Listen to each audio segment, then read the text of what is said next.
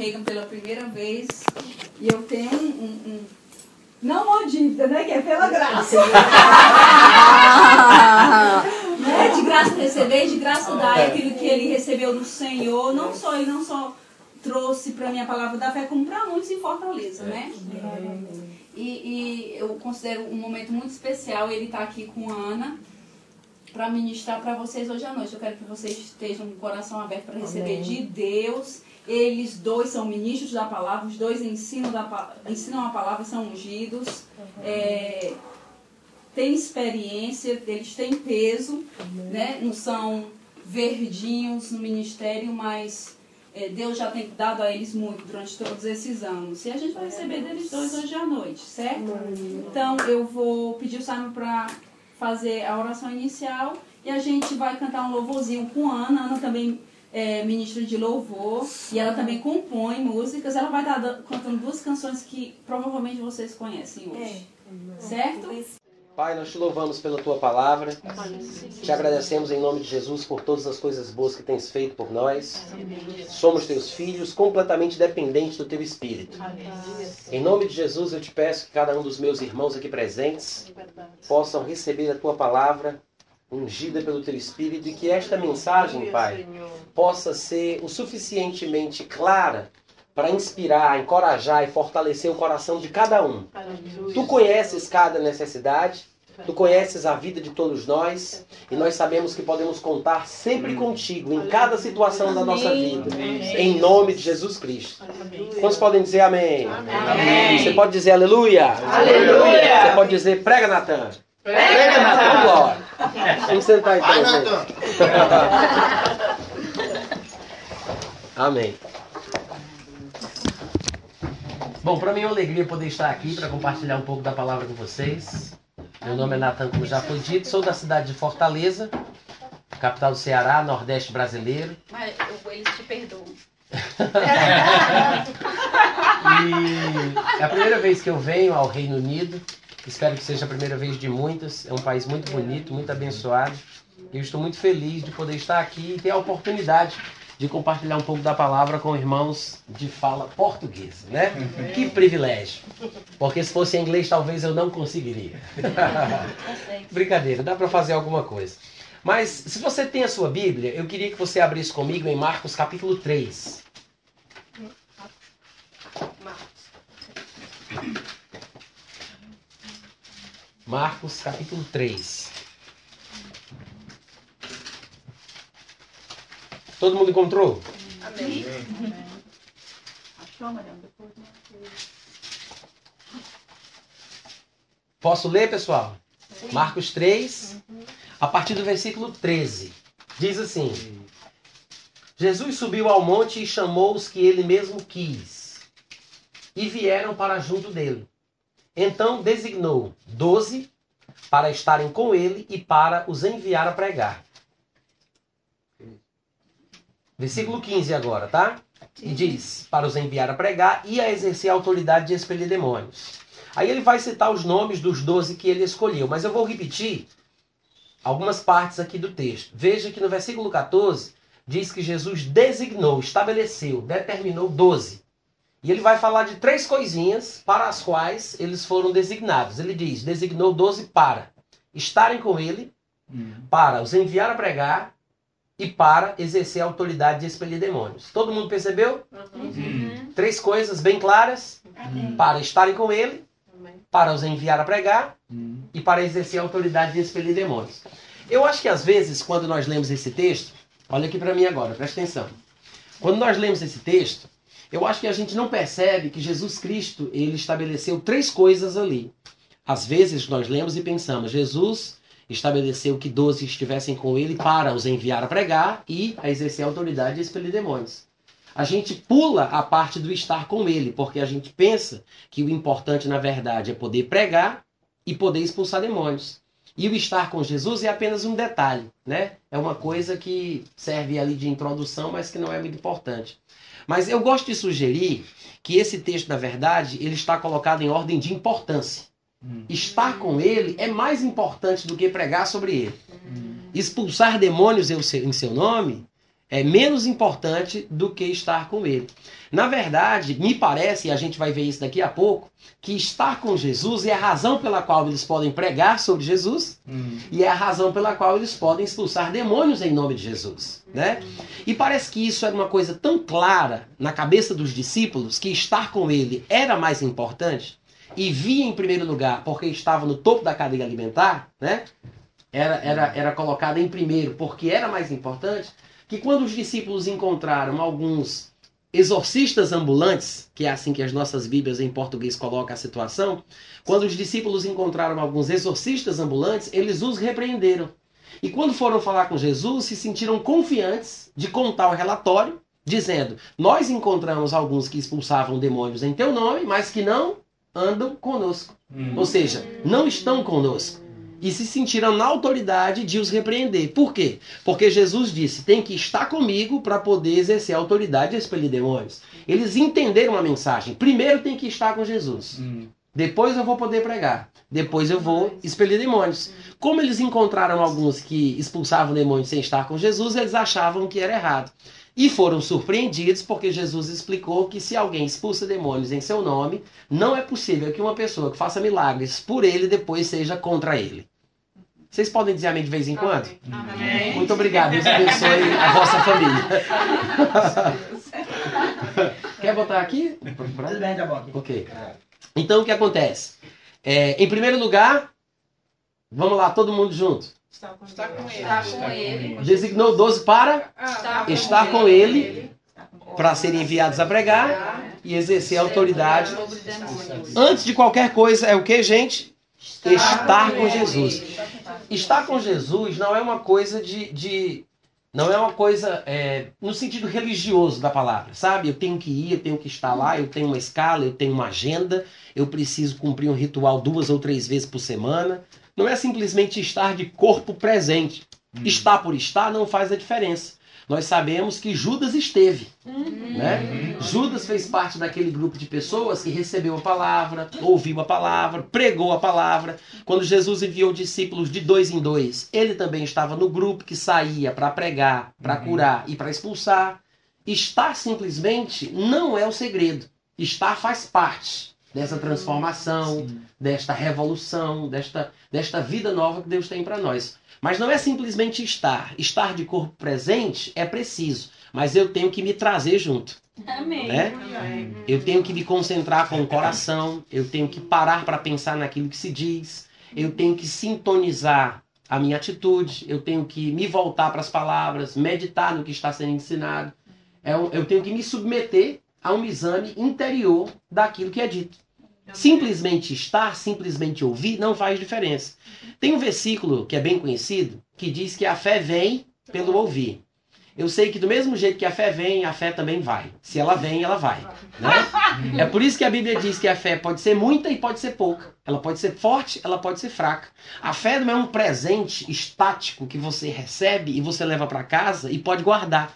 Não é uma coisa, um objeto de, de tamanho estabelecido. A fé é uma coisa viva. Ela é dinâmica, de fato ela oscila. Ela pode crescer e ela pode diminuir. em um determinado momento da sua vida, ela pode ser forte. No outro dia, ela pode ser fraca.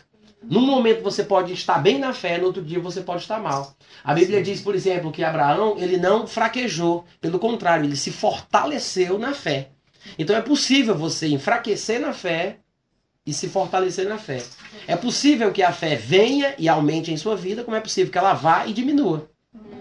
Né? A Bíblia diz: a fé vem pelo ouvir a palavra. Mas não é porque eu ouço a palavra que a fé vai vir. Nem todo mundo que ouve a pregação vai receber fé.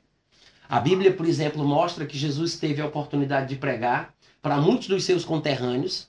E porque os seus conterrâneos tiveram a oportunidade de ouvi-lo pregar, criticaram ele, falaram mal dele, não receberam dele. Alguns dos seus discípulos, porque o ouviram falando sobre certas coisas mais profundas, abandonaram Hum. Jesus Cristo, pararam de andar com ele. Alguns diziam que ele estava fora de si, diziam que ele tinha um cão nos couro, né?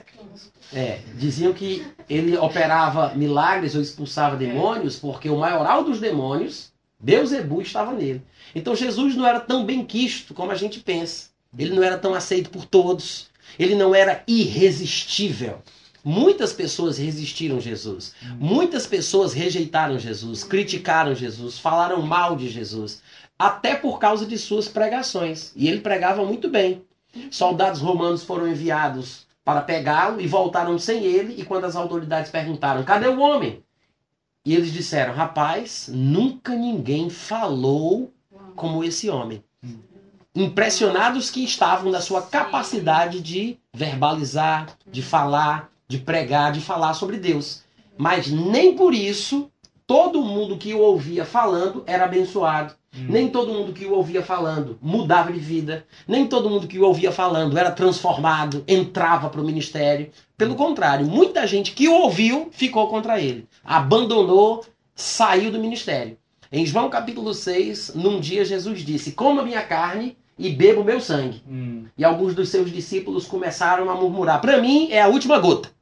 É o fim, é o fim da meada. Acabou-se. Para mim não dá mais. E olharam um para o outro e disseram: Duro é este discurso. Quem o poderá ouvir? E já não andavam mais com ele. Então a fé vem pelo ouvir a palavra. Mas às vezes, quando a gente ouve a palavra, a, a, a fé que a gente tem se vai. Mas não é por causa da pregação que não é boa. Não é porque o pregador não é bom. Não é porque o homem não é ungido. Não é porque não é uma pessoa de Deus. É porque nós não estamos prontos para ouvir. Sim. Não temos a atitude correta. Às vezes estamos apenas ali de corpo presente. Estar com Jesus, que é o primeiro item da lista, é muito mais do que simplesmente ir. Amém. Né? Amém. É muito mais do que simplesmente estar na igreja, de ir para o culto, de levar a sua oferta, de participar de alguma atividade cristã. É uma questão interior, é uma coisa que ninguém vê. É uma Hum. coisa que se passa por dentro. E para Jesus, isso é o mais importante. Tudo começa aí. O seu ministério começa aí, o seu chamado começa aí, os milagres, as curas, os exorcismos, as expulsões de demônios e todas as coisas que você espera fazer, aprovadas por Deus, vão começar exatamente nesse ponto. Estar com Jesus. Estar por dentro.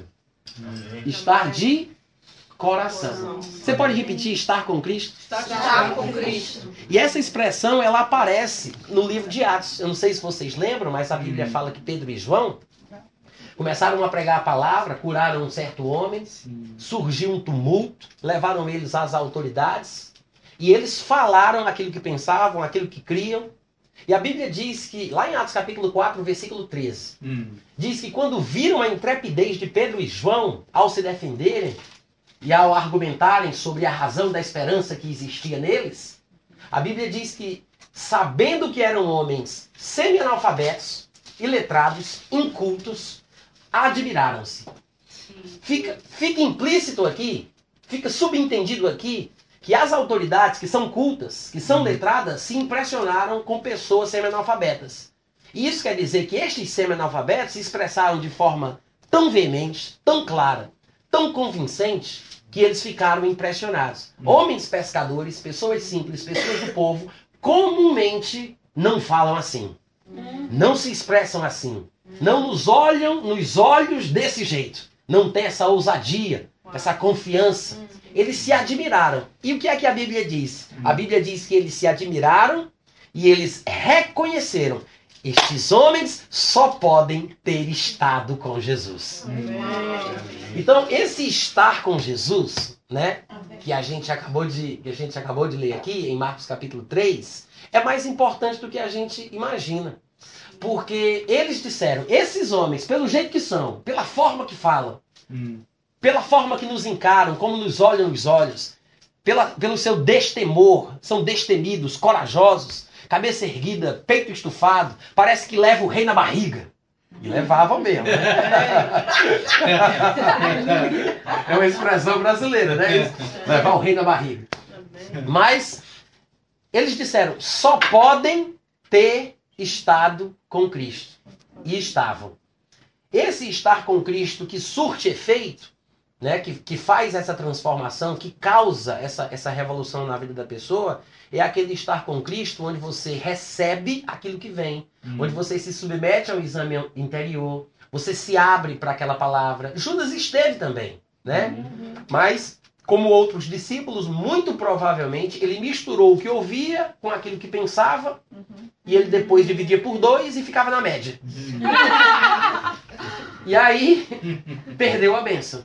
Mas quantos aqui sabem que isso se repete hoje em dia também? Né? Porque tem muita gente que pensa assim, ah, irmão Natan, mas é porque hoje em dia é tudo diferente, os pregadores de hoje em dia não valem nada. Né? Ninguém prega tão bem, ninguém é tão ungido, ninguém é tão isso, ninguém é tão aquilo. Se fosse na época de Jesus, eu já tinha sido curado, eu já estava no ministério, eu já seria uma pessoa diferente, eu já seria transformado.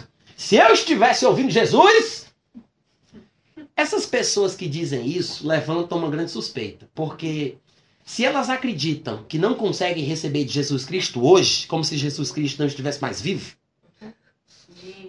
eu me pergunto se elas receberiam de Jesus naquela época, porque pelo que a Bíblia diz, Jesus Cristo é o mesmo hoje, ontem e será para sempre. Aleluia. Se nós não conseguimos receber de Jesus hoje, eu acho muito difícil Isso. nós tivéssemos recebido Jesus naquela época. Sabe por quê?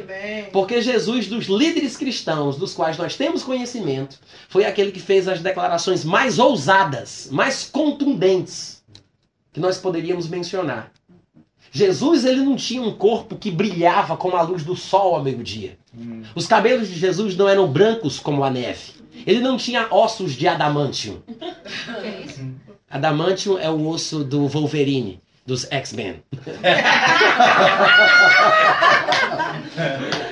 Ele não era uma pessoa extraordinária. Ele não era diferente. Ele era um homem comum, normal. Tanto é que até rejeitado ele foi. Sentia sono, fome, sede, até. mo- Por favor, não se escandalize com isso. É uma declaração tanto quanto ousada demais a que eu vou fazer, mas eu assumo toda a responsabilidade. Até morrer, ele morreu. E aos homens está ordenado morrer, diz a Bíblia em Hebreus 9, 27. Vindo depois disto, o juízo. Até morrer, ele morreu. Quer dizer, ele era um homem comum. Hum. E por isso, ele era. se misturava na multidão. Dava para rejeitar Jesus. É por isso que as pessoas não aceitavam ele. Hoje a gente não consegue entender isso. Como é que rejeitavam o Filho de Deus, né? Por quê? Porque ele era um homem normal, Hum. comum. Você não o diferenciava por fora, você o diferenciava por dentro. Aleluia.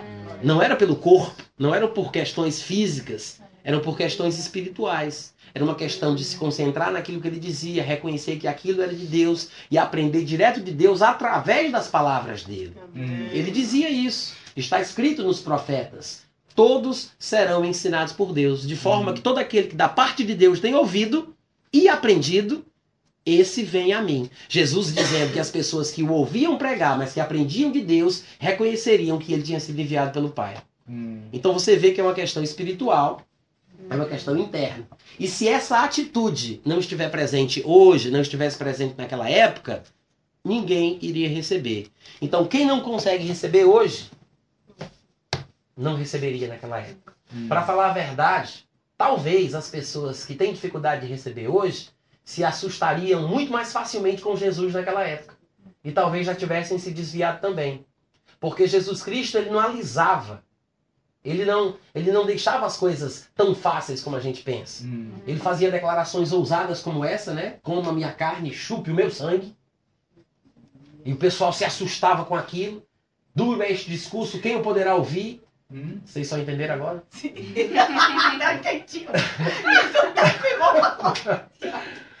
Aí é porque eu disse, coma a minha carne e chupe o meu sangue. né? É uma pequena alteração do versículo, mas é verdade de qualquer maneira. Então, as pessoas deixaram de andar com Jesus escandalizadas. Aí Jesus não se preocupou com isso. Hum. Ele não fez, meu Deus, eu estou perdendo membros, os meus dizimistas estão indo embora. Eu preciso mudar a minha abordagem. Ele não fez isso. Vou fazer um curso de neurolinguística, tenho que entender que na minha plateia eu tenho pessoas auditivas, visuais e kinestésicas. Ele não fez isso. É. Ele se voltou para os discípulos mais íntimos, dos quais os doze também faziam parte. Ele disse: Ó, o negócio é o seguinte: as portas do ministério estão abertas. Vocês foram muito bem-vindos, mas são muito bem-vindos também. Quer ir embora? Vai. Sim. É, dá pra tu?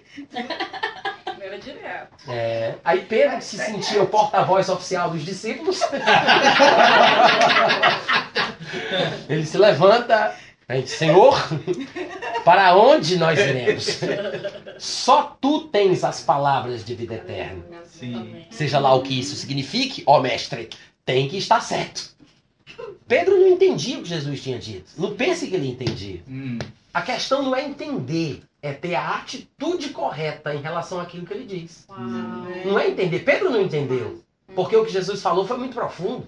Jesus, em outras ocasiões, falava coisas mais simples e Pedro não entendia. Por que que ele ia entender agora? Hum. Noutra ocasião, Jesus disse: Cuidado com o fermento dos fariseus. Aí tava lá os discípulos falando: Eu não disse que era para ter passado naquela padaria da esquina? Jesus não estava falando de pão.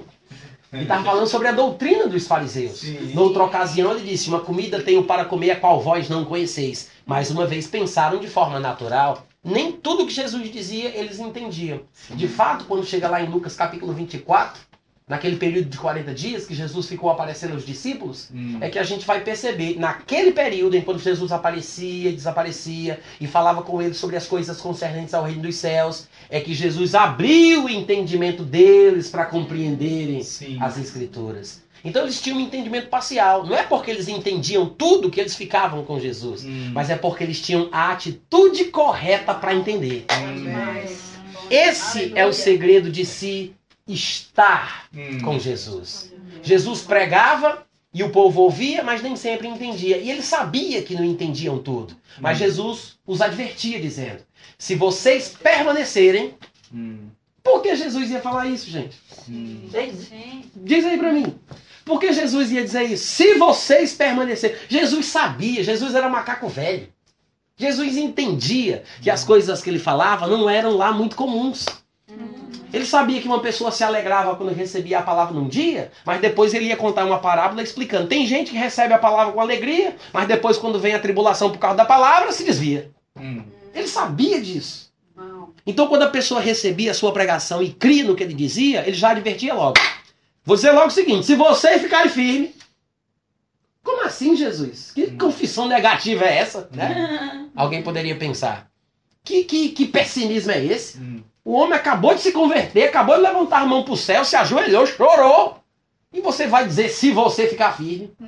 Porque Jesus sabe que a pessoa recebe com alegria, mas às vezes é superficial. Hum. Está na igreja, está no culto, está presente, mas é uma coisa superficial. Hum. Então Jesus diz: se vocês permanecerem na palavra, Hum. aí ele diz: duas coisas vão acontecer. Primeiro, vocês vão ser verdadeiramente meus discípulos, ou seja, tem discípulo de verdade e tem discípulo de mentira. né? Amém? Palavras de nosso Senhor Jesus Cristo. Ele diz: "Se- vocês vão ser meus discípulos de verdade, verdadeiramente sereis meus discípulos, Hum. e se vocês permanecerem na palavra, conhecereis a verdade, e a verdade conhecida, que é uma consequência da perseverança, da permanência, vos libertará. Então, eu já entendi uma coisa aí com isso que Jesus falou. Que nem tudo que é de Deus é fácil de entender. E que se eu penso que vou ficar firme, se eu entender logo de cara, é melhor desistir. Porque nem tudo você vai entender. Nós temos o que aqui? Umas 15 pessoas reunidas? São 15 pregações diferentes sendo feitas ao mesmo tempo. É uma pessoa que prega. Mas cada uma pessoa ouve no nível que está em seu crescimento em Deus, em seu conhecimento da palavra, né? Em seu nível de experiência com o Espírito Santo. Nem todo mundo ouve do mesmo jeito. Eu falo de uma forma só, mas todo mundo ouve do seu jeito. Hum. Então, se você pensa, mas eu não estou entendendo tudo, tem coisas que eu não estou pegando, eu acho que eu não estou compreendendo essa mensagem, é normal. Hum. Faz parte do, do processo de aprendizagem, faz parte do processo de crescimento. Não entender tudo mostra que você tem espaço para crescer, Hum. né? Ainda tem coisa para entender, ainda tem coisa para receber, tem coisa para aumentar na sua vida. Uhum. Então, essa atitude, eu não sei tudo, mas eu vou saber. Eu ainda não estou como Deus gostaria que eu estivesse, mas eu vou perseverar, é o que faz a diferença. É o que transforma um crente num discípulo verdadeiro e é o que faz com que ele experimente a liberdade que Deus oferece, né? Então Jesus diz: "Eu quero que vocês, antes de qualquer coisa, estejam comigo". Porque Jesus Cristo tinha em mente tudo isso que a gente está falando aqui. Ele já sabia o que iria acontecer. Sim. Jesus Cristo já tinha em mente o processo pelo qual os discípulos iriam passar. Então ele diz: Eu quero designar doze para estarem comigo, Hum. para conviver com ele, para ouvi-lo. Não somente quando ele pregava, mas quando ele também tecia comentários informais, quando ele falava da sua opinião, na sua convivência com os discípulos do dia a dia, para que pudessem estar com ele, para receber essa influência. Em todas as histórias da Bíblia que nós vemos de treinamento ministerial, sempre o processo é o mesmo. A pessoa que vai ser treinada tem que estar perto do treinador. Hum. Tem que, tem que haver essa convivência, esse companheirismo, esse dia a dia, essa afinidade, essa identificação, essa proximidade. E aquilo que está sobre aquele que treina, finalmente, depois do tempo transcorrido, vai passar para aquele que foi treinado. O problema hoje em dia é o quê? As pessoas querem um toque mágico de uma espécie de varinha de condão evangélica. Passa para mim em nome de Jesus, amém? É assim que as pessoas pensam, né? Deus está falando contigo, né, amada? Hein? Vai pra onde, Jeová? Mas é assim ou não é? Hein? É. O pessoal vai na igreja e os pregadores sabem que esse negócio funciona. Quem quer receber, vem aqui na frente. É agora, né? Depois do toque ungido do, do cotovelo do homem de Deus, você vai sair daqui transformado. Aí muitas igrejas trabalham assim. Vamos fazer um corredor polonês dos 929 apóstolos, né? Aí bota a mão, pega, toca, vem aqui porque é a oração forte do homem de Deus. Coloca a dependência das pessoas naquilo que eu posso fazer por você. E, gente, é bíblico. Hum. Isso é bíblico. A Bíblia mostra em vários lugares pessoas cuidando das outras, né? Amém. Como bebês espirituais. Hum. A Bíblia fala, por exemplo, lá em Tiago, que se alguém estiver doente, Hum. chame os presbíteros da igreja, Hum. para que estes façam a oração sobre ele, ungindo-o com óleo, e a oração da fé salvará o doente. É interessante que a Bíblia ensine sobre a importância da fé individual em vários lugares. Mas de vez em quando surge uma passagem ou outra que mostra que existe ajuda também para aqueles que estão mais fracos, que necessitam da ajuda de outros. E a Bíblia não recrimina o fato de Amém. alguém precisar de outra pessoa para que esta ore por ela. Amém. Agora, é bom que a gente lembre que a Bíblia diz: chame os presbíteros da igreja. Quando você está fraco, reconheça a sua fraqueza e dependa dos outros. Chame os outros. Hum. Não vá ficar com raiva. Ah, mas o pastor fulano de tal não veio orar por mim. Pastor fulano de tal não percebeu que eu não fui para a igreja. Pastor fulano de tal não notou que eu estou doente ou passando por tribulações. Não faça isso. Porque a Bíblia diz: se você está doente, chame um presbítero. Manda um SMS, fala no Facebook, amada. Manda uma mensagem para ele. Amém, Jesus? Né? A pessoa tem que chamar. Então existe esse lado da dependência.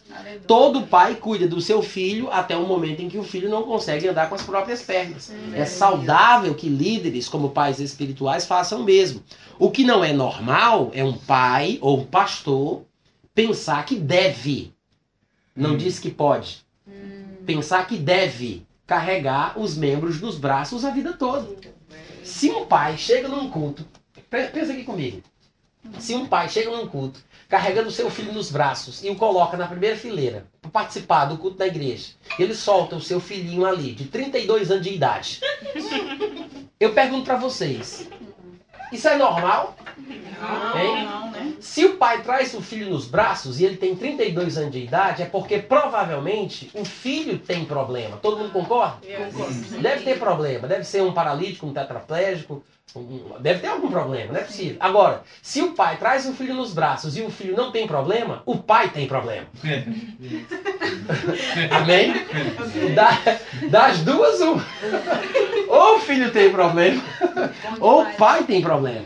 Porque não é normal, não é normal o pai carregar o filho nos braços quando o filho deve andar com as próprias pernas. Hum. E se você é curioso como eu, quando termina o culto, a primeira coisa que você vai fazer é correr naquele filho para perguntar: Tu foi curado hoje no culto? Foi?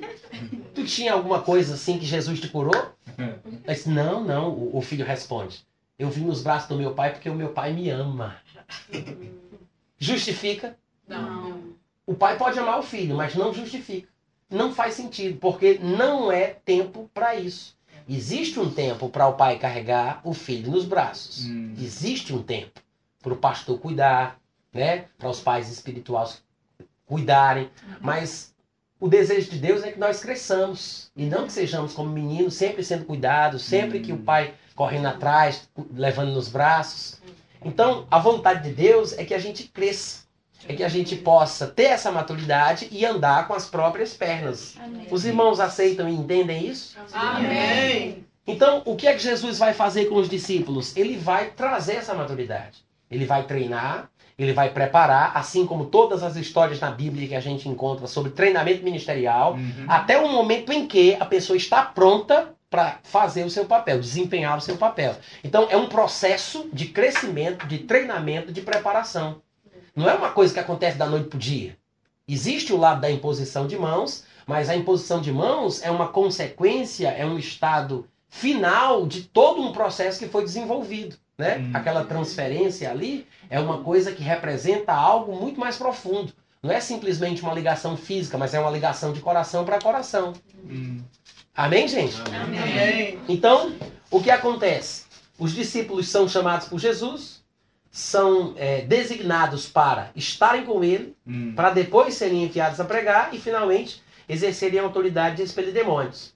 Vemos que Pedro e João de fato curam um paralítico, eles são levados às autoridades para darem explicações sobre o assunto, Hum. e quando eles começam a falar, as autoridades se impressionam com a sua forma de falar, porque eram homens iletrados. E isso faz eles concluírem: Hum. eles estiveram com Jesus. No decorrer da história, quando chega lá no versículo 16 de Atos capítulo 4, se você quiser abrir, pode. Eu vou ler para vocês, mas não tem problema nenhum você me acompanhar. Atos capítulo 4, do 16 até o 20. Hum. O versículo que nós lemos foi o versículo 13, primeiramente, que diz que viram a intrepidez de Pedro e João, sabendo que eram homens iletrados e incultos, admiraram-se e reconheceram que eles haviam estado com Jesus. Eu vou ler o 14, tá? E vou dar sequência. Atos 4, 14. Vendo com eles o homem que tinha sido curado, nada tinham que dizer em contrário. E mandando-os sair do sinédrio, consultavam entre si, dizendo, versículo 16: O que faremos com estes homens? Porque, na verdade, é manifesto a todos os habitantes de Jerusalém que um sinal notório foi feito por eles. E nós não podemos negar. Hum. Não é que eles não queiram negar. Eles não podem negar. Porque se desse para negar, eles negavam. Né? Não só negavam, como no caso de Lázaro, homens como estes não somente agora procuravam matar Jesus, como até matar Lázaro de novo eles queriam.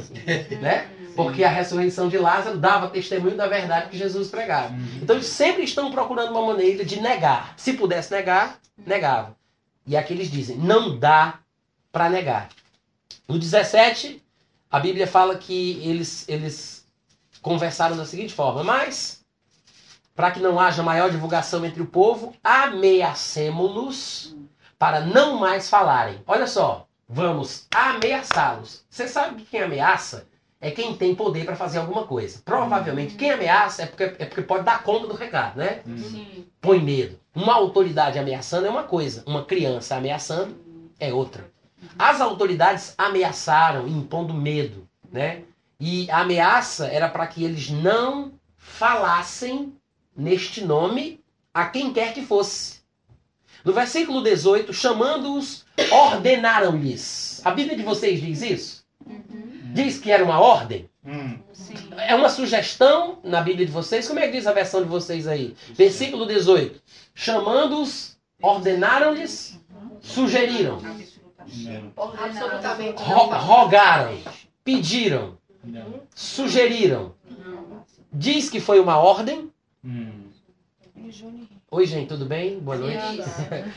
Vocês estão vendo que diz que foi uma ordem? Foi uma ordem. Olha aqui pra mim, presta atenção. Não vai ler sem mim, não. Olha pra cá. Presta atenção. As autoridades ordenaram. Ordenaram. E durante uma época, não sei se vocês pegaram isso, mas até do Brasil, alguns líderes cristãos diziam que os crentes deveriam ser submissos em seus empregos, a ponto de, se o patrão disser você deve mentir por ele, você mente, porque você é submisso, e você se submete à autoridade que está sobre você, e ele prestará contas com Deus sobre a coisa errada que ele mandou você fazer. Você erra, porque ele mandou, mas a responsabilidade não cairá sobre os seus ombros. Então, a autoridade que mandou você mentir vai prestar contas com Deus. Mas você que mentiu, como estava sendo submisso, na verdade não vai ter problema nenhum. Mas isso não é Bíblia. Não, não, não, não é Bíblia. As ideias. Existe, Ué, eu aprendi assim. Ser assim. e- existe o que eu chamo de desobediência bíblica. Existe uma desobediência bíblica. É claro que nós devemos orar pelas autoridades, né? Devemos falar bem das autoridades, devemos interceder por eles, porque é da vontade de Deus que todos os homens sejam salvos. Se as autoridades estão dificultando a pregação do evangelho, a gente vai ter uma vida social difícil. E num estado de guerra civil ou de desordem, de caos, é difícil pregar a palavra. Não tem como ter paz e não tem como as pessoas se concentrarem na mensagem sem a paz, né? Então é por isso que a gente deve orar pelas autoridades. Mas as autoridades, na verdade, são como ministros de Deus, que estão naquela posição para fazer aquilo que é da vontade do Pai. A Bíblia fala que soldados, policiais que usam a espada ou hoje em dia a pistola estão fazendo o que fazem em nome da boa ordem que Deus estabeleceu. São ministros de Deus cumprindo o seu papel. Não quer temer a autoridade, faz o bem e terás louvor dela. Mas se fizeres o mal, teme, porque não é sem razão que vai vir contra ti com a espada, né? Então, é, só que tem um detalhe, às vezes as autoridades, que são homens normais, se enveredam por caminhos completamente antibíblicos.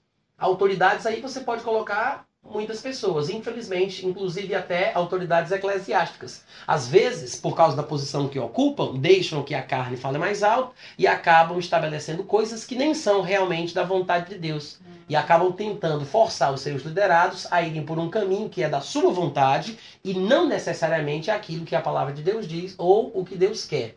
Amém. Quando uma autoridade lhe manda, lhe ordena, como nós vimos aqui, fazer uma coisa que não é bíblica, eu quero que você preste bem atenção. Não estamos falando aqui sobre questão de ponto de vista, tá? Nós estamos falando sobre opinião, né? Porque ponto de vista é a visão a partir de um único ponto. Então é uma coisa muito limitada. Não dá pra gente desobedecer só por causa disso. Estamos falando sobre desobediência bíblica, quando a autoridade está claramente contra os princípios da palavra. Amém. Amém? Em casos como esse, você que é crente não tem o direito de desobedecer. Você tem a obrigação de desobedecer. Se a ordem que é dada é contra a palavra, você deve, deve desobedecer. Aqui no caso, a Bíblia diz que eles ordenaram que eles não falassem, que eles não pregassem a quem quer que fosse em nome de Jesus. Que absolutamente não falassem, nem ensinassem no nome de Jesus. Só que tem um detalhe. A gente já descobriu que Jesus Cristo designou estes homens para estarem com Jesus para os enviar a pregar. Isso. Se Jesus era representante da vontade de Deus, quer dizer que Deus queria que eles falassem. Se Deus quer que eles falem e as autoridades que deveriam fazer o que Deus quer dizem que eles devem se calar, alguma coisa está errada. O que Deus fala em Sua palavra, a vontade expressa e clara de Deus está sendo contraditada pela vontade do líder, da autoridade. Os irmãos entendem o que eu estou falando? Amém. Amém. Nestes casos, unicamente nestes casos, é que nós temos a obrigação de desobedecer. Sim. Ainda que sejamos perseguidos por isso, ainda que sejamos açoitados por isso, ainda que soframos retaliações por isso. Alguém diz, mas Natan, se eu não mentir como meu patrão está me falando, eu vou perder meu emprego. Ele pode me colocar para fora da loja, para fora da empresa, porque eu não obedeci, eu não fiz o que ele queria. É verdade, talvez. Mas é melhor você ser expulso porque ter fe... por ter feito o que é certo, né? Uau. Do que ser pro- promovido porque está fazendo coisa errada. Amém. Amém. Agora, isso é apenas um ponto de vista em relação à questão. Porque tem muitas outras perspectivas também nessa mesma situação. Você poderia ser expulso por um patrão um pouco perverso porque você não fez o que ele pediu. Mas por outro lado, talvez ele não fosse lhe expulsar ou lhe despedir por tão pouco. E aquilo ficasse incomodando ele. E ficasse na cabeça dele aquele negócio. Como é que esse homem teve coragem de me desobedecer, rapaz? Eu sou o chefe, eu sou o líder, eu sou o patrão, eu posso. Eu, eu tenho autoridade para despedir ele na hora que eu quiser. Como é que ele tem a coragem de falar desse jeito comigo? E o tempo ia passar, mas um dia talvez ele precisasse de alguém para ocupar uma posição de confiança. Quem é que ele ia pensar? Naquele que não vai mentir. Que teve a coragem de dizer que não vai mentir para mim, Sim. correndo o risco de ser despedido. Então ele diz: o crente é a pessoa certa para esse cargo. Os irmãos entendem o que eu estou falando? Então pode acontecer muita coisa. Você pode ser despedido, mas você pode ser promovido. Aleluia. A gente não vai fazer por causa da consequência, a gente vai fazer pela palavra. A gente sabe, pela verdade, a gente sabe que no final das contas tudo vai sair bem. Se não de forma imediata, com certeza depois vai. Amém, gente? O fato é que a Bíblia ensina que quando nós estamos com Cristo, essa firmeza, essa certeza, essa coragem, ela se faz presente a ponto de ousarmos não obedecer uma ordem direta de uma autoridade que fere o que Deus quer que a gente faça. Jesus disse, preguem. Jesus disse, falem. Aí vem alguém e diz, cala a boca, fica quieto, não fala. O que é que você vai fazer? Nós temos aqui o exemplo áureo. Né? Nós temos o exemplo clássico do comportamento que o crente deve ter em situações como essa. Eles responderam, diz no versículo 8, que Pedro, veja que ele não foi inspirado por um espírito de rebeldia. Amém. Ele não foi, Atos 4, Hum. 8 nesse momento. Quatro, oito, é. Não, desculpa. É, a tua coisa, então, Pedro cheio. Peraí, desculpa, chamou. 18, né? 18, na verdade. 18. Foi, eu me atrapalhei um pouco, não foi? 4, 18. É, exatamente, é o 18. Chamando-os, 19. Hum. Mas Pedro e João lhes responderam: Julguem se é justo diante de Deus ouvir-vos antes a vós outros do que ouvir a Deus. Ou seja, Pedro diz: Nós temos duas vozes, Hum. a de Deus e a de vocês. Se fossem a mesma coisa, gente, se o que Deus diz é a mesma coisa que as autoridades dizem, ouvir as autoridades é ouvir a voz de Deus. Amém. Amém? Amém. Mas quando o que a autoridade diz é diferente do que Deus diz, então ou você ouve um ou você ouve outro, porque não dá para obedecer aos dois senhores. Amém. Ou você vai desagradar um, né? Ou você vai aborrecer o outro. Então, ou você agrada um, ou você obedece um, ou não dá para obedecer os dois. Bote isso na sua cabeça. Não se iluda. Então, Pedro, como identificou que a voz de Deus era pregue, fale, vá em frente, ensine, e a voz das autoridades era cale, fique quieto, não diga mais nada, não ensine, ele disse: não dá para obedecer os dois. Não é justo ouvir vocês em vez de ouvir Deus. Se fosse a mesma coisa, não tinha problema, mas como era contraditório, Pedro disse: não dá para ouvir os dois. Aí o que ele fala? Ele diz: pois nós não podemos deixar de falar. Não podemos deixar de falar das coisas que vimos e ouvimos. Amém. As autoridades disseram: calem a boca, não falem mais, não ensinem, acabou, morreu aqui. Não é? Sim. Aí Pedro diz o quê? Eu não posso deixar de falar. Oh, coisa linda! Gente, que maravilha! Olha a intrepidez desse homem. Olha a coragem desse homem cheio do Espírito Santo, como diz o contexto mais, mais lá atrás do versículo que eu me atrapalhei e citei, do versículo 8. Cheio do Espírito Santo, esse homem falava isso. Ele diz: Eu não posso deixar de falar. Aleluia. Amém? Amém. Agora, da onde Pedro tirou essa força? Da onde, da onde Pedro tirou essa ousadia de dizer: Não posso deixar de falar? Exatamente. E ele diz na frase: Olha só, ele diz: Não posso deixar de falar o que eu vi Senhor. e o que eu. Viu e ouviu. Ele diz: Não posso deixar de falar aquilo que eu Vi, vi e ouvi. Sabe por que hoje em dia a gente facilmente abandona, a gente desiste, a gente larga o testemunho, a gente não viu nada, Sim. a gente não ouviu nada. A nossa experiência é de segunda mão. Alguém contou pra gente. Alguém viu. Alguém ouviu e nos contou o que viu o que ouviu, mas a gente não viu, a gente não ouviu. A gente não tem experiência com Deus, nós não estivemos com Cristo. Hum. Vocês entendem o que eu estou falando? Aleluia. Por falta dessa experiência pessoal tão importante, básica, primária, é que muitas vezes as pessoas abrem mão facilmente das suas convicções, Sim. né? Do seu ministério, da sua fé e acaba perdendo a benção, porque não faz o que deveria fazer. Mas Pedro, porque esteve com Cristo de coração e não apenas de corpo presente, mas meditou naquilo que ouviu, naquilo que viu, aquilo penetrou em seu âmago. Quando surgiu a perseguição por causa da palavra, uh, glória! Amém. Olha o que ele fez. Ele disse: Eu não vou deixar de falar. Aleluia, Deus. Aleluia. Pode me matar, pode fazer o que quiser, pode me perseguir, mas eu não posso. Eu não posso deixar de falar daquilo que eu vi e daquilo que eu ouvi. Amém, irmãos? Amém. Então, esse é o segredo. As palavras que Jesus Cristo falou enquanto Pedro estava com ele, porque Pedro ouviu aquilo e aquilo surtiu efeito na sua vida, era uma base para essa intrepidez de Pedro, para essa confiança ministerial, para essa ousadia em seguir em frente. E às vezes eu acho, irmãos, sinceramente, que nós desprezamos demais o poder que as palavras têm. Eu não sei porquê, mas às vezes pensamos que poder é uma espécie de sensação que sobe ou desce pela nossa espinha. Hum, Um arrepio que começa nas costas. hum. Uma coisa que a gente sente no corpo. Mas tudo bem, existe uma tangibilidade do Espírito Santo. Amém. né? Amém. Existe um poder. Comumente, quando a unção vem sobre mim, começa a arder daqui para cá. Fica pinicando as minhas mãos. Eu acho que com cada um é diferente. Né? Cada um tem a sua experiência. Cada um sente alguma coisa. Mas não é o mais importante. Sentir é bom, mas não é o melhor. hum. Existe o poder de Deus que nós sentimos e graças a Deus por ele. Mas existe um poder de Deus nas palavras que às vezes a gente despreza. Eu me lembro de João Batista quando ele falava de Jesus Cristo em Mateus capítulo 3, versículo 11. Ele dizia: "Aquele que vem depois de mim é mais poderoso do que eu, do qual não sou digno de desatar as sandálias dos pés. Ele vos batizará com o Espírito Santo e com fogo." Mas João Batista disse: Ele é mais poderoso do que eu. O que João está dizendo com isso? Eu sou poderoso, Sim. mas ele é mais. Sim. Para ele dizer ele é mais do que eu, é porque João está dizendo: Eu tenho poder. Eu sou o poderoso.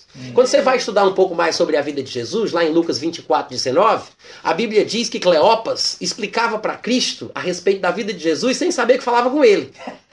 né?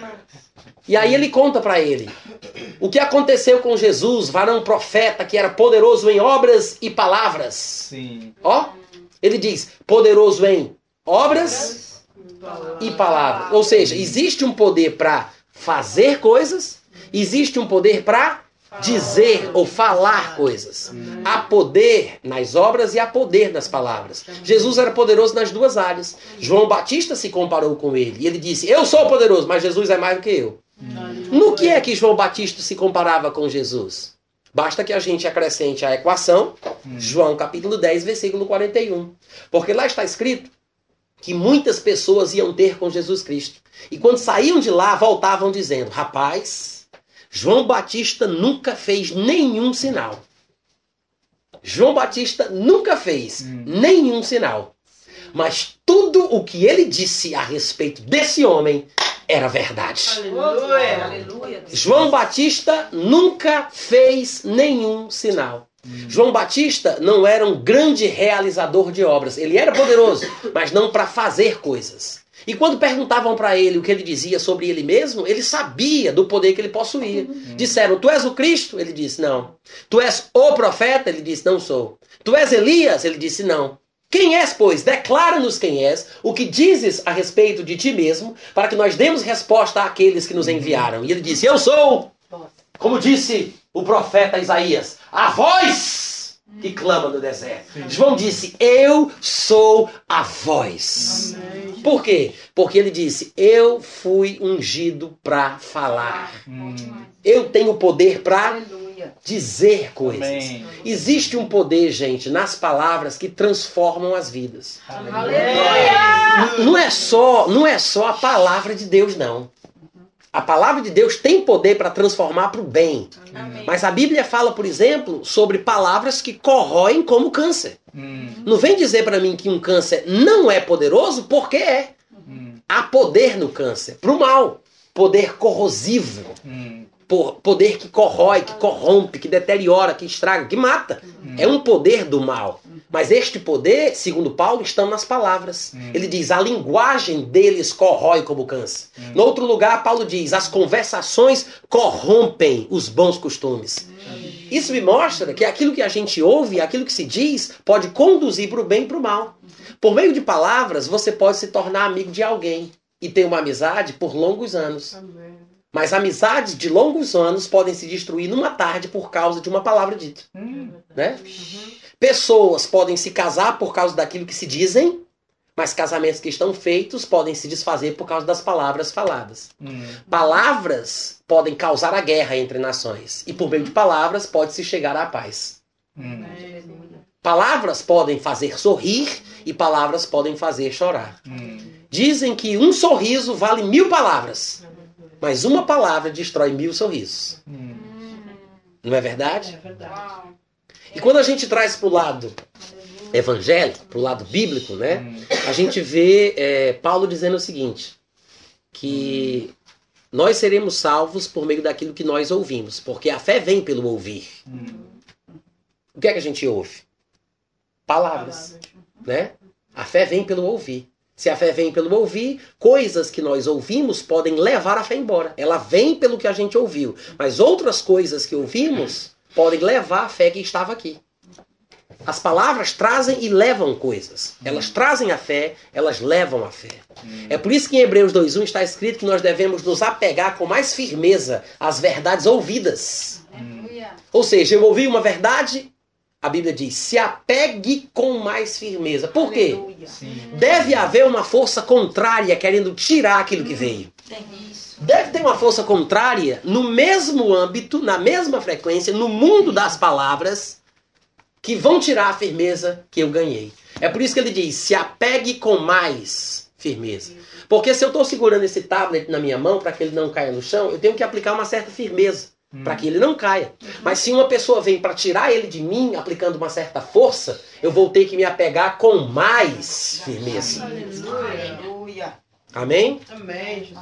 Então, o que é que eu estou dizendo para vocês? Gente, aquilo que vocês leem, os livros que vocês leem, os livros que vocês compram, as mensagens que vocês ouvem, são muito poderosas, mais do que vocês imaginam. Hum. Enquanto muita gente se preocupa com bruxaria e com feitiçaria, as pessoas não percebem que um grande mal está dentro da igreja.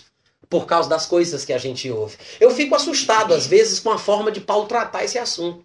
Porque quando Paulo vai falar, por exemplo, a respeito de Fileto, de Himeneu, de homens que estiveram com ele, ele diz que estes homens tinham um linguajar que corroía como câncer.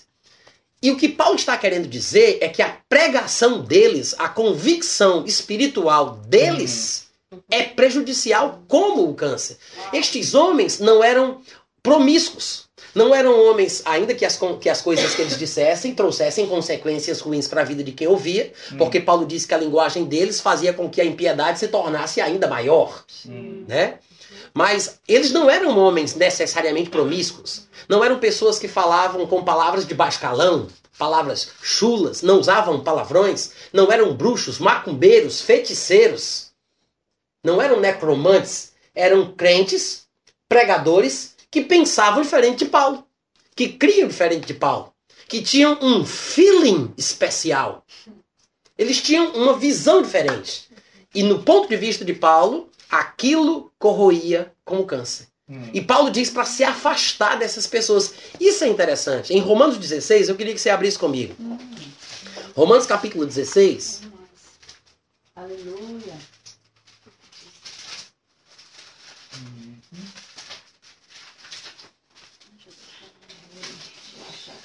Esse eu faço questão de esperar vocês abrirem, tá? Amém. 16, né? É, versículo 17. Romanos 16, 17. Achei isso aqui. 16, né? 16, Aleluia. Posso ler, gente? Tá, eu espero. É o último capítulo. Tá aqui, 16, 17. Paulo diz: Rogo-vos, irmãos, que noteis bem aqueles que provocam divisões e escândalos, Antes que a gente pense besteira, antes que a gente se precipite na interpretação do texto, Paulo está falando sobre divisão e escândalo em qualquer outra área que não seja a doutrinária. Claro que existem outros tipos de escândalos também, mas você vai ver que aqui no contexto ele está sendo específico. Ele diz: pessoas que provocam divisões e escândalos em desacordo com a doutrina que aprendestes. Hum. Ele diz: note bem. Ele falou o que, gente? Afastar. Não, essa parte aí. Notar bem. Hum. Ah, note. Notar bem. Hum. Paulo está dizendo o seguinte: seja, tenha convicção de que você sabe bem quem é. Tenha certeza de que você é, é, é, identificou o dito cujo. Ele diz: note bem quem são aqueles que provocam desacordos, divisões em relação à doutrina que vocês aprenderam. Aí ele diz: você podia se perguntar, pra que, Paulo? Pra que eu tenho que saber bem quem é? Pra fazer o que eu vou dizer agora. Já sabe quem é? Notou bem? Sim, é Afasta-se dele. Aleluia. Aí você diz, se afastar é nunca mais ver, é nunca dar a mão, é nunca falar, não é isso. Não é isso. Assim como não é estar de corpo presente que me abençoa, não é se afastar fisicamente que me protege. Hum. Amém? Amém. Sim. Eu estar de corpo presente sem estar ligado no coração não vai me trazer a, a- a convicção que eu preciso, Hum. a fé necessária. Então, não é estar presente fisicamente, como não é se afastar fisicamente. Hum. Ele está falando sobre um distanciamento espiritual. É uma proteção interior. É você guardar o seu coração.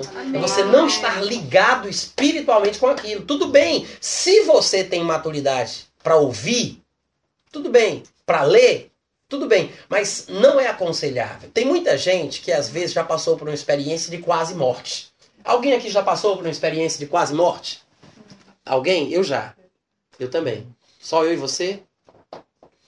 Ninguém mais? Como criança. Assim? Simon também quando ainda era criança. Então, quando nós passamos por uma experiência assim, nós temos uma história para contar muito forte. E às vezes impressiona, emociona, o pessoal chora, não é? É um negócio que, assim, é o nosso currículo vitae. Né? É o- a nossa carreira de vida, a nossa história. Aconteceu com a minha história, meu testemunho. E às vezes é interessante porque acrescenta um pouco mais de luz no que nós falamos sobre o cristianismo. O meu testemunho, no caso, é relacionado à minha conversão, né? Mas o simples fato da gente escapar de uma morte é um testemunho da graça de Deus, porque a Bíblia diz que a Deus pertencem os livramentos da morte, né? Aleluia. Graças a Deus. Agora, é bom, é bom poder contar um testemunho de quase morte. Só que ninguém é doido de querer produzir o testemunho. Quem é doido de querer produzir o testemunho? Eu vou colocar o meu dedo na tomada. E se Deus quiser, eu não morro, mas eu vou ter uma história linda pra contar. Quem faz isso? Ninguém, em seu perfeito juízo, né, vai fazer um negócio desse. Da mesma forma, cuidado com aquilo que você lê, com aquilo que você ouve. Porque pode ser que alguém tenha maturidade para fazer isso. Mas eu prefiro ficar com a regra básica e geral de Paulo. Se afasta. Se afasta, corta, para de ler, fecha o livro, joga fora. Não se envolve. Por Vale quê? pra músicas também? Vale. Fala Deus. Amém. Filha. Ah, é? Tá. Amém, né? Deus sabe todas as coisas. então Paulo diz: afastai-vos deles, porque esses tais não servem a Cristo nosso Senhor, e sim ao seu próprio ventre, ou só cuida do seu próprio umbigo, como a gente diz lá no Brasil, né? E com suaves, Hum. o quê? Palavras suaves. Palavras. Não, eu acho interessante essa expressão. Palavras suaves. Não são palavras desagradáveis. Não são palavras que incomodam. Versículo 18. gente. Não são palavras fortes demais que eu não consigo ouvir. São palavras Suave. suaves. São lisonjas, elogios, sabe? É, bajulações. Com estas palavras suaves, eles conseguem enganar o coração dos bestas, né? Hum. É, num- num- em tempo moderno é preciso uma linguagem moderna. É, exatamente. Então, gente, a palavra de hoje à noite é essa. Que nós tenhamos cuidado com as palavras, né? Não palavras que nós falamos, mas com as palavras que nós ouvimos. Que nós possamos entender que existe um processo de transformação e de preparação do crente que está totalmente associado às palavras. E as palavras podem sim fazer toda a diferença em nossa vida. Mas se no meio do percurso a gente deixa que palavras venham de outra fonte, que concorram com a verdade bíblica, a gente pode ficar confundido, pode estragar o crescimento que nós estamos recebendo. Então, pensem com bastante carinho a respeito disso, valorizem as palavras que vocês ouvem, em cada momento que vocês se reunirem para ouvir uma pregação, que vocês possam se lembrar disso que vocês ouviram hoje, tá? E lembra de uma coisa, Cornélio, aquele homem que não era crente, lá de Atos capítulo 10, ele era um homem piedoso, servia a Deus do jeito dele, mas a Bíblia diz que as esmolas dele subiram até Deus. Deus enviou um anjo até Cornélio. Olha só que coisa linda, gente. Eu duvido. Tu já viu um anjo? Você já viu um anjo? Né? Nem todo mundo aqui já viu um anjo. Eu já tive essa experiência, não com os olhos abertos, mas uma experiência espiritual. Mas nem todo mundo já viu um anjo, mas muita gente ora para ver, né? Muito crente ora para ver. Mas esse homem não era crente e Deus enviou um anjo para ele. E aí o anjo chega até Cornélio e o anjo diz para Cornélio: manda chamar um homem que tem o nome de Simão por sobrenome Pedro, o qual te dirá palavras. Olha o que o anjo diz. Ele vai te dizer Palavras. palavras. Aleluia. Mas o anjo está falando para eu ouvir outra pessoa falar? É interessante, porque o anjo não tinha a responsabilidade ou a incumbência de pregar o evangelho. Mas ele disse: Você precisa ouvir uma pregação. O anjo aparecer e dizer: Você precisa ouvir uma pregação. E muita gente quer ver o anjo, mas o anjo diz: Eu acho que você precisa ouvir a palavra. Não é interessante? Não é interessante isso? Amém, gente? Amém. Todo mundo quer ver o anjo. Agora, eu duvido, eu duvido que você ficaria com a mesma empolgação quando o anjo aparecesse. Oh, meu Deus, obrigado, eu vejo o anjo. Vai ouvir a Bíblia, rapaz. Vá para a igreja ouvir uma pregação. Quer ver o anjo? Mas e se o anjo mandar você ouvir a palavra? Uau. Né? Por quê? Porque a palavra está em primeiro lugar. É a palavra que faz a diferença. É a palavra que muda a nossa vida, nos transforma, nos firma e nos faz bem. Amém? Amém. Vocês receberam? Amém. Posso terminar? Não, mas cante lá. É, com essas aqui, você... as mulheres ficavam até meia-noite. mas Amém. A gente tem que forçosamente cortar com elas. Amém. Graças a Deus. Beijo delas é amanhã. Não põe pergunta, não. Pergunta.